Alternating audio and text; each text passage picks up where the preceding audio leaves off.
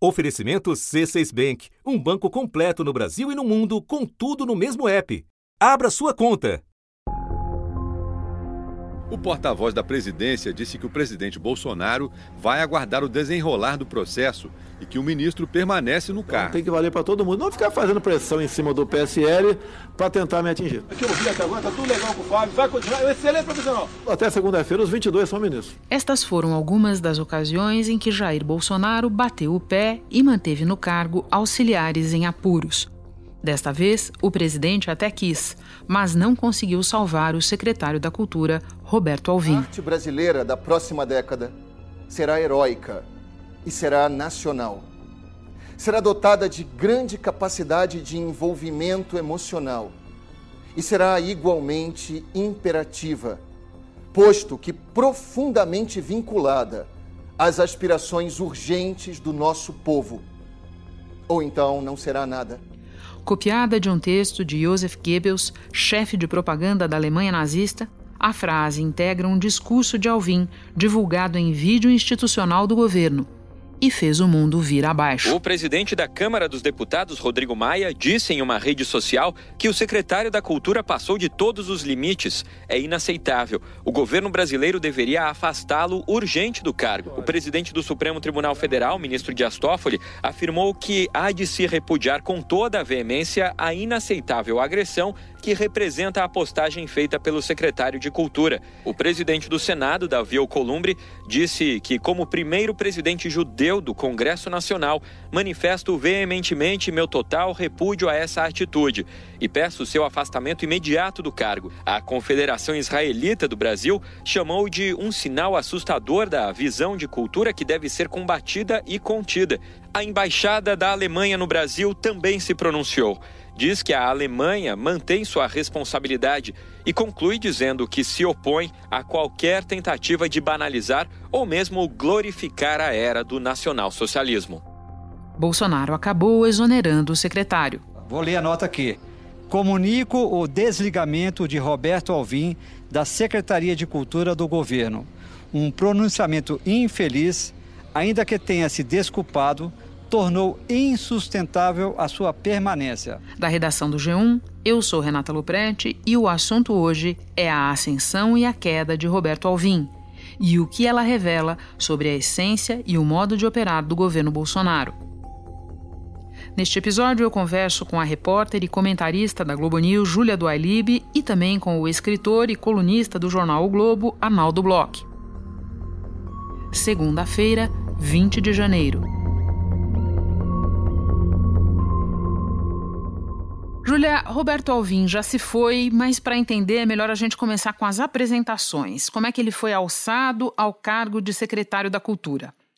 Bom, Renata, o Roberto Alvim é um diretor de teatro, um dramaturgo conhecido no meio. Na verdade, ele até se chama Roberto Rego Pinheiro, é um cara que teve uma formação na Casa das Artes de Laranjeiras, que é um centro tradicional ali do teatro, e ele já era conhecido no meio. Ele, durante esse período que ele dirigiu peças de teatro, traduziu é, textos, deu aula, ele é, acabou montando vários diretores, entre os quais peças, por exemplo, de Chico Buarque, Beckett, Harold Pinter. Então ele era um cara que tinha uma atuação bastante conhecida no meio, tá? Ele fundou o Clube Noir, que era um centro de teatro experimental aqui em São Paulo, e por meio desse centro de teatro, ele acabou montando outras peças mais consideradas mais progressistas até, ele é, tem um problema de saúde também, que ele relata. A partir daí, ele é levado para a religião evangélica para participar de cultos por uma babá do seu filho e é, muda. Eu tenho dito em entrevistas é, que eu devo lealdade a duas pessoas. Em primeiro lugar, a Nosso Senhor Jesus Cristo, que me salvou da morte e que me deu uma segunda chance na vida. Em segundo, ao nosso presidente Jair Bolsonaro. Tem uma mudança total na vida dele, na forma de ver a cultura, na forma de ver o mundo. Ele se torna uma pessoa conservadora e em 2018 ele começa a se manifestar nas redes sociais a favor de Bolsonaro. A partir daí, é, em 2019 já, com essas manifestações públicas defendendo o governo, Bolsonaro convida, liga para ele, até ele recebe um telefonema do presidente, convida para ser diretor do Centro de diretor de artes cênicas, da verdade, na, da Funarte, em 2019, isso em junho de 2019. O Alvin, que estava com problema com Osmar Terra, que era o ministro, que é o ministro da cidadania, mas cuja pasta tomava conta da área de cultura, então ele já estava tendo vários embates, inclusive a respeito de nomeações. O presidente tira então essa parte de cultura que está com terra e manda para o Ministério do Turismo, a secretaria toda e toda sua os seus seus braços, os seus desdobramentos, que vão então para o Ministério de, de Turismo, que é uma fachada só. Na prática, a Secretaria Especial de Cultura, sob Roberto Alvim, era um ministério, né? Bom, e ele assume em novembro, está saindo agora é, antes do meio de janeiro. Esse episódio, é, de fato, é, não teve como sustentar, mas não é a primeira vez que ele fala ou faz algo que gera muito barulho, né? Não é, sem dúvida nenhuma, Renata. Aliás, quando ele assume o cargo já, na, já na, ainda, desculpe, na Funarte, ele assume dizendo que ia promover uma guerra cultural, que ia transformar a Funarte numa máquina de guerra cultural, já compra uma briga com é, essa área da cultura, com os artistas, e talvez o ápice disso tenha sido em setembro, quando ele faz uma crítica à atriz Fernanda Montenegro, você deve se recordar. E ele pegou uma carona nisso. Disse que a atriz era mentirosa, era sórdida. sórdida. né? Ele usou essa palavra. Exatamente. A expressão que ele usa é sórdida. E aí cai ao gosto do presidente Jair Bolsonaro, que tem uma visão crítica também da classe cultural. Apesar, a partir daí, ele se gabarita para ele pega as credenciais necessárias para se tornar o secretário de Cultura. E agora no final, até no final, Renato, ele sai dizendo, é, dando declarações polêmicas. Se a gente for ver o que ele disse a respeito da frase, do que ele parafraseou de Goebbels, é absolutamente também inaceitável. Roberto Alvim disse que o uso da frase do nazista foi uma coincidência retórica e que não citou ninguém mas disse que a frase em si é perfeita. Segundo uma biografia do ministro nazista, num discurso em 1933, Goebbels disse: a arte alemã da próxima década será heróica, será ferreamente romântica, será objetiva e livre de sentimentalismo, será nacional com grande patos e igualmente imperativa e vinculante, ou então não será nada. É, ele cai atirando. E agora com você reconstituindo esses episódios todos, eu tô me lembrando que foi o Alvin a indicar o Sérgio Camargo para a Fundação Palmares. Se você que nos ouve não está se lembrando do Sérgio Camargo, é porque ele nem chegou a assumir ele é o cara que disse que a escravidão foi boa para os negros. Exatamente, Renata. Quando ele assume, então, ele assume, vamos usar uma expressão aqui que já está um pouco gasta, mas ele assume empoderado. Então, ele chega é, na Secretaria Especial de Cultura, o presidente diz para ele que ele teria a porteira fechada, ele faz uma série de nomeações que começam a mudar o perfil da secretaria, tornando ela mais conservadora. Entre as nomeações está essa do Sérgio Camargo, para a Fundação Palmares, é, entre outras indicações e nomeações que ele fez. Né? Ele colocou, por exemplo, para a Secretaria do Audiovisual a Catiane Gouveia, que era alguém que não tinha menor, é, menor interlocução com o setor cultural, não tinha experiência com o setor cultural, mas tinha no seu currículo é, o fato de ser integrante da cúpula conservadora das Américas. Então teve essa indicação também, depois ela caiu. Mas ele chegou com essa, com essa, é, com esse pedido do presidente Bolsonaro. Olha só, o, o, o secretário é um tal de Roberto Alvim. Dei carta branca para ele. A cultura nossa tem que estar de acordo com a maioria da população brasileira, não de acordo com a minoria. Que via nele alguém capaz de promover essa guerra cultural sobre a qual ele falava também. E o presidente Bolsonaro não só disse que dava carta branca a ele, como manteve o apoio literalmente até o fim, né?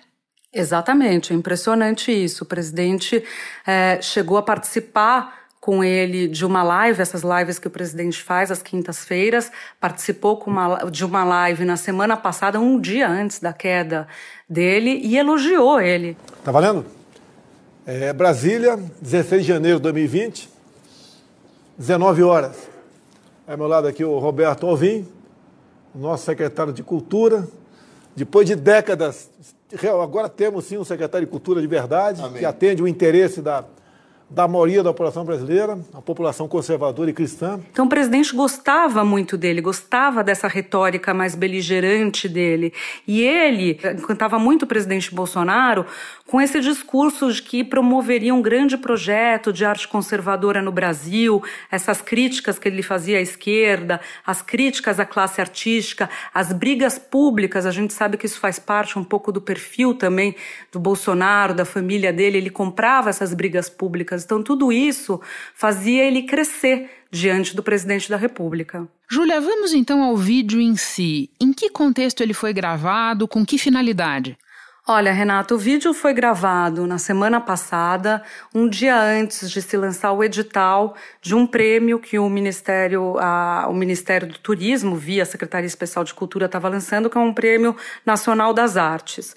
Então ele, ele constrói todo um discurso e uma ambientação para divulgar esse prêmio, que foi considerado é, uma ambientação e uma estética, uma, um discurso é, com referências ao nazismo e também uma ambientação amparada na estética nazista. Por quê? Porque além da fala dele, que parafraseia Goebbels, ele coloca como música de fundo Wagner, que é um, um compositor fundamental para o nazismo, aliás, o predileto de Hitler. A escolha de Lohengrin do Richard Wagner foi uma escolha minha. Lohengrin é a última ópera escrita pelo Wagner. É uma ópera que resulta da conversão dele ao cristianismo. Ele, se a gente olhar as fotos de Goebbels e as, e as imagens de Roberto Alvim no dia da gravação, na gravação, são muito similares. E, por fim, o conteúdo mesmo do que ele fala, as referências é, indiretas ao nazismo, quando ele parafraseia literalmente é, Goebbels. Bom, e no momento em que o vídeo vem a público, o céu desaba. Quais foram as principais repercussões? Olha, Renata, vieram de todos os lados. É impressionante que é, são poucos os momentos que a gente vê que há uma unidade na crítica tanto da direita quanto da esquerda. E foi o que a gente viu na manifestação dos deputados e senadores no Congresso. Houve críticas dos partidos de direita, de esquerda, que eram esperadas, são críticos à política cultural, ao governo como um todo, e também da direita. É, de aliados de Bolsonaro que diziam que era é, insustentável a permanência dele, inaceitável é, a, a declaração dele. Houve também é, críticas e pedidos de demissão vindo de chefes de poder, o que torna a questão um pouco mais complicada do ponto de vista político. Então, o presidente do Senado se manifestou, conversou com o presidente por telefone, com o presidente Bolsonaro, pediu a demissão de Alvim. O presidente da Câmara, Rodrigo Maia, foi às redes sociais e fez o mesmo. O presidente da STF, Toffoli, também se manifestou dessa maneira. E, por fim, Renata, um setor muito importante e significativo para Bolsonaro, que é a comunidade judaica. A comunidade Apoiadores judaica de se primeira manifestou hora na campanha. Sem dúvida nenhuma. Eu sempre cito, Renata, que é, teve dois movimentos importantes na eleição de Bolsonaro alguns importantes, mas destacando aqui dois. A ida de Paulo Guedes para a campanha dele, levando o mercado, a sua política liberal, etc., e o apoio que ele recebeu da comunidade judaica, principalmente de empresários aqui de São Paulo, como o dono da Tecnisa, o Maier Nigri, por exemplo. Então, quando ele recebe esse apoio, ele recebe, ele, ele ganha um gás, ele se fortalece, ele se coloca num outro patamar na corrida. Nesse momento em que o secretário de especial de cultura faz essas referências ao nazismo, é, ele tem parte é, parte dessa comunidade judaica que o apoiou vai para cima dele. O presidente Bolsonaro disse a ele que tomou essa decisão de exonerar Roberto Alvim não por pressão dos políticos, mas por respeito e amor a Israel. Basta a gente lembrar toda a relação que ele tem construído com Israel. É, que nos último, o último capítulo disso foi a decisão de abrir um escritório de promoção comercial em Jerusalém, até ele transferir a embaixada que ele diz que ainda pretende fazer. Júlia, por fim, Roberto Alvim sai, mas permanecem no cargo várias pessoas indicadas por ele, Nós falamos de algumas delas aqui. Na Funarte tem o Dante Montovani, aquele músico que disse que o rock incentiva a indústria do aborto. O rock ativa a droga que ativa, o sexo que ativa a indústria do aborto. E a indústria do aborto, por sua vez, é, alimenta uma coisa muito mais pesada que é o satanismo. Na Biblioteca Nacional tem o Rafael Nogueira, que associou o analfabetismo a alguns dos grandes nomes da música popular brasileira. À luz de tudo isso, você acha que a saída do Alvin vai permitir uma mudança de curso na área da cultura? Ou é essa mesmo a música que a banda vai continuar a tocar? E eu acredito com essa segunda parte da colocação, que essa é a música que a banda vai tocar agora. Essa é a visão de cultura que o presidente Bolsonaro tem. Não é à toa que o Alvin estava lá. Ele entende a cultura como dessa maneira, que deve ser uma cultura mais conservadora, que deve ter como referência os clássicos, há uma série de críticas à produção cultural contemporânea, isso sem falar sobre a produção cultural moderna também do século passado. Então essa é a visão dele e uma visão que é, tem como subtexto também o dirigismo, o Estado sendo responsável por é, determinar o que deve ser produzido, o que deve ser consumido, o que vai na contramão do que advoga, é, do que advogam vários setores do governo, né? inclusive na área econômica, tem essa contradição. Júlia, muito obrigada pelas tuas informações. Volte sempre ao assunto. Eu vou agora conversar com o escritor Arnaldo Bloch. Prazer estar aqui com você. Bloch, no momento em que você assistiu ao vídeo, o que mais te impressionou ali?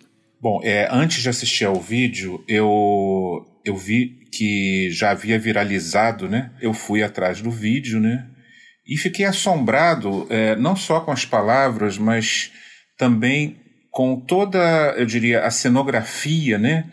E o tom é, de, de um certo triunfalismo afetado e, e logo percebi que aquilo era realmente um, uma espécie de um teatro é, é, destinado a criar o mesmo efeito né, é, é causado pela, pela propaganda é, típica daqueles tempos né, em, que, em que o fascismo foi gestado na Europa e, e, na sua forma germânica. Né? A frase de Goebbels, repetida por Roberto Alvim, foi dita em um pronunciamento para diretores de teatro. O discurso foi feito no dia 8 de maio de 1933. Dois dias depois, houve uma grande queima de livros na Alemanha. Esse dia é considerado o auge da perseguição nazista a intelectuais. Antes da gente seguir, Bloch, vamos lembrar para as pessoas quem foi Joseph Goebbels? É, Joseph Goebbels foi o. Ele, ele é considerado até é, como o gênio do mal, né?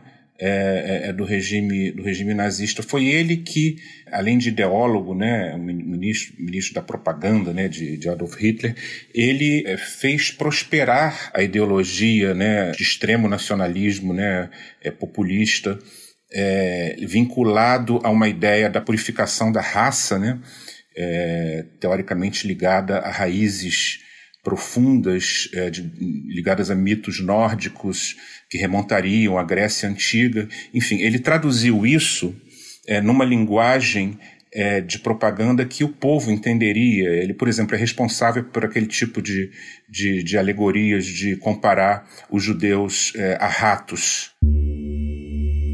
Não é? é em filmes, no, no, naquele famoso filme O Judeu Eterno é, e, a, e, a, compor então todo esse edifício ideológico é, é, é destinado a é, convencer né, o povo alemão de, da sua filiação a, um, a, uma pureza racial e as, as tais raízes, né? E, e, a gente vê que o Alvin fala nas raízes pátrias, nos mitos fundantes. E é importante a gente lembrar, né, Bloch, que é, não bastasse a tragédia do Holocausto, cerca de 6 milhões de judeus exterminados pelo nazismo, o nazismo perseguiu e matou outras populações também, né?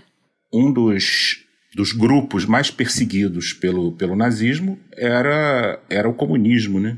e o socialismo, é, no seu modo é, é, bolchevique e no seu modo doutrinário também. Desde, é, e a gente precisa Karl colocar Marx. nessa lista também homossexuais, sindicalistas, pessoas com deficiência. Homossexuais, é, doentes mentais, é, que, que primeiro foram eliminados, né? antes, antes mesmo dos campos de concentração, eram eliminados em hospitais.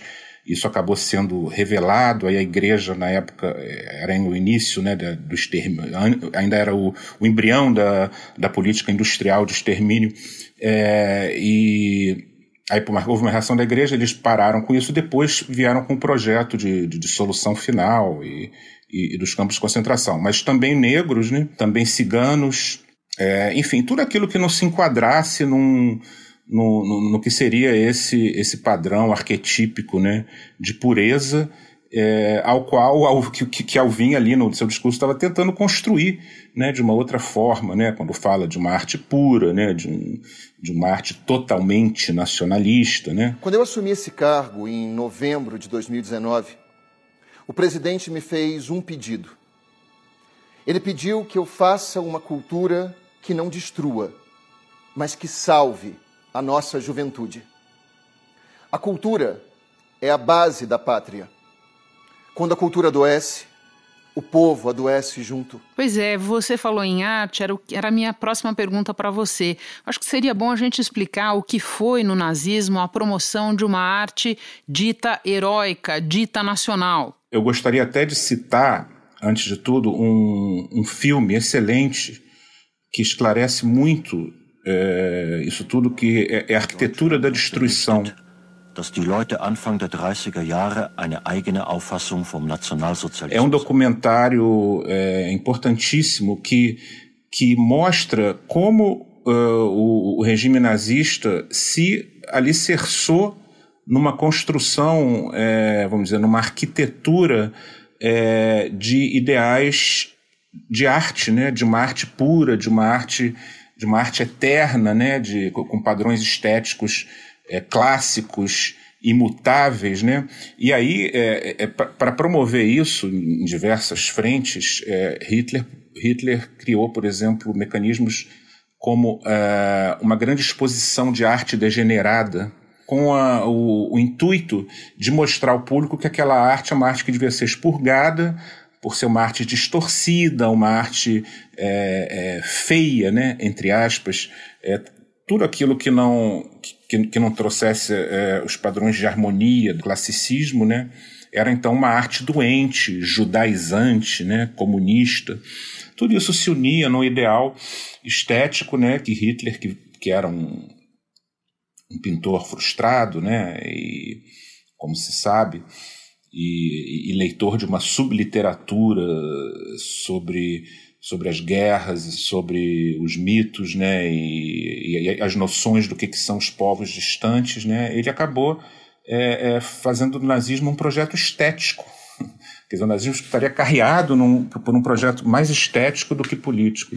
Agora, a frase do vídeo que mais repercutiu é aquela que tem um paralelismo é, imediato com o discurso do Goebbels, é, na qual o paralelismo é muito evidente. Mas existem outros momentos do vídeo que ecoam o pensamento nazista. Você pode falar sobre eles? O pensamento nazista e o pensamento totalitário, de uma maneira geral, né? Por exemplo, uhum. essa coisa do, do, do novo homem, né? Quando ele quando ele fala é, da luta do bem contra o mal e de, e de a juventude, que o Jair Bolsonaro teria pedido a ele para que se salvasse a juventude, né? E, a, e, então, vamos dizer, esse cerne do Brasil, segundo ele, seria o cerne de um novo homem. A ideia do novo homem aparece tanto no nazismo quanto em outras é, é, tentativas totalitárias. E isso, isso chama bastante atenção. Ele faz crer né, que, que, que, algo que vai ser fundado elimina tudo, tudo que havia antes. Por exemplo, o Brasil é, não teve Vila Lobos, não teve Carlos Gomes, não teve é, Mário de, Oswald de Mário, não teve o tropicalismo. Os sambas enredo esse Brasil, todo esse conteúdo, né, é, é, é, absolutamente ignorado. O que eu gostaria de chamar atenção também é para algo que, na verdade, é, não está muito no, no, no colosso nazismo, porque o nazismo ele não, ele não vai muito na, na, na religião, não é? Vamos dizer, a, a religião é a própria, é, o próprio colosso nazista é uma espécie de crença e, a, e, a, e parte do establishment para eles era a própria religião. No caso específico do Alvin, há um ingrediente importantíssimo aqui, que é esse do, do, que a gente chamaria hoje de teofascismo, né? que é uma tendência política que é, que é emergente tanto no Islã radical quanto na onda neopentecostal. Quer dizer, essas duas tendências se irmanam no fundamentalismo. Eu acho que ele acrescenta, na verdade, né, ao, a essa matriz é, nazista esse componente é, religioso, né, e, e, tentando utilizar a massa. Bom, por fim, num artigo no jornal o Globo, você escreveu que o discurso do Alvin é sintoma de um evento maior que precisa ser debatido com urgência.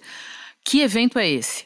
Agora, no momento que ele foi, é, que ele foi exonerado, é, existe uma ideia de que o erro, de, de, de, de, que, vamos dizer, ele, ele citou o nazismo, então é, esse foi o problema, né? Esse foi o único problema. Quando, na verdade, ele não é, ele não é uma causa, ele é um sintoma, né? Esse pensamento todo não é um pensamento dele, é, ele é um instrumento de um pensamento que vem é, do governo Bolsonaro, né? que vem da, da doutrina, que vem de Olavo de Carvalho, que vem de todos esses. que aliás diz que ele é, é, procura justificar Sim, o que foi aconteceu. abandonado até pelo Olavo de Carvalho. É, abandonado, mas quer dizer, o Olavo de Carvalho, no momento que diz que ele, que ele enlouqueceu, ele tenta tirar o corpo fora, né? de que ele é parte vinculante, para usar até a palavra que ele. Ele é parte vinculante disso. Roberto Alvim ele é só uma peça de reposição. Entendeu? Quem acha que virá agora um, uma pessoa razoável que vai entrar nesse nessa bitola agora, vai ter que respeitar os mesmos parâmetros. Ela só não vai fazer um discurso nazista. Entendeu? Então acho que isso, é, é, essa coisa do discurso nazista serviu muito bem para se dar a ideia de que foi um ato isolado que nada tem a ver com essa questão maior da qual eu estou falando, né? Bloch, muito obrigada pela tua participação. Bom trabalho para você. Muito obrigado, Renata. Eu fico por aqui. Até o próximo assunto.